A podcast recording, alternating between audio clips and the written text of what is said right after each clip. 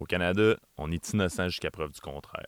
Mais dans le day-to-day, je rencontre plein de monde pour qui c'est l'inverse. Les nouvelles idées sont coupables jusqu'à preuve du contraire.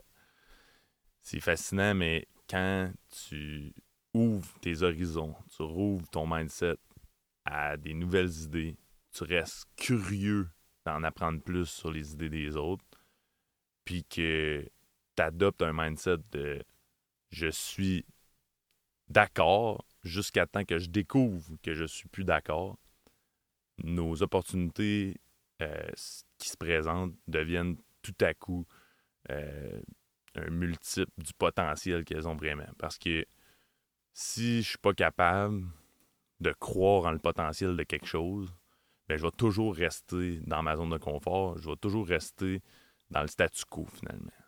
Puis le statu quo, dépendamment de ton ambition dans la vie, puis de la collaboration que tu vas avoir avec les autres, avec qui tu es collègue ou tu es dans la même équipe de sport ou tu es dans peu importe le contexte, euh, ben, le statu quo, c'est un énorme growth killer, c'est un énorme euh, frein à l'innovation. Euh, puis c'est en fermant émotionnellement la porte, mais aussi cognitivement la porte aux nouvelles idées, que souvent on va se ramasser dans nos pantoufles à faire la même chose encore et encore. Puis là, les années passent, le temps passe, et on se retrouve cinq ans plus tard assis à la même place qu'on était. Puis, je sais pas pour vous autres, mais moi, si je grandis pas, ben je régresse. Fait parce que le reste de la planète, lui, va continuer à avancer. Donc, la morale de tout ça pour moi, puis ce que j'ai remarqué, que ce soit en entrepreneuriat, en musique, dans n'importe quoi dans la vie, que ce soit en vélo de montagne euh, ou en train de continuer de développer une entreprise, ce que je me suis rendu compte, c'est que si moi je grandis pas, le reste de la planète, lui, continue de grandir. Et à ce moment-là, si moi je reste pareil puis que le reste continue de grandir, ça veut dire que je régresse par rapport au reste. Donc, ça fait aucun sens. C'est euh, vrai aussi avec euh, l'argent. Ceux qui font des. qui font qui sont plus euh, spécialistes en finance vont dire de mettre de l'argent de côté en dessous d'un matelas en, dollars, tu perds de la valeur parce que cet argent-là ne fructifie pas, puis, puis le taux d'inflation annuel fait que ton dollar vaut de moins en moins cher. Fait que si tu n'en as pas besoin, tu es mieux de l'investir à quelque part, il va prendre la valeur au moins à la même vitesse que l'inflation, sinon plus vite. Donc, euh, c'est la seule façon de garder euh, finalement ton investissement.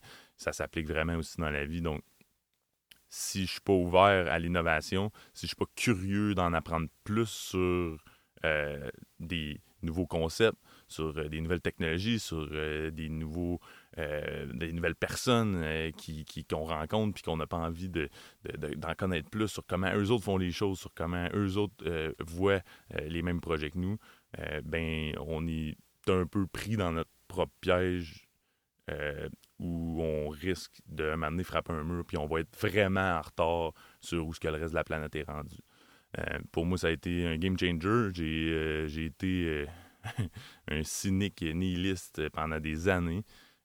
Puis ça m'a vraiment pas aidé. Ça m'a en fait nuit dans ma vie personnelle puis aussi professionnelle. Puis maintenant, euh, s'il y a quelque chose que j'ai vraiment, vraiment, vraiment euh, implanté dans ma vie, c'est le plus possible. Puis c'est sûr qu'émotionnellement, des fois, on, va avoir envie de se fermer parce qu'on trouve ça weird, c'est différent, ça, ça nous parle peut-être pas au premier degré, mais si on est capable de au moins s'intercepter quand, quand, ça nous arrive, quand on voit quelque chose de nouveau, puis on trouve ça bizarre, puis on n'a pas envie d'y aller, mais dans le fond, il y a peut-être un potentiel, mais d'intercepter notre jugement, puis de juste le laisser aller, puis d'être curieux d'en apprendre plus. En en apprenant plus, on va avoir de la donnée, on va avoir de l'information qui va nous permettre euh, d'en juger avec du vrai contexte, avec du vrai euh, data.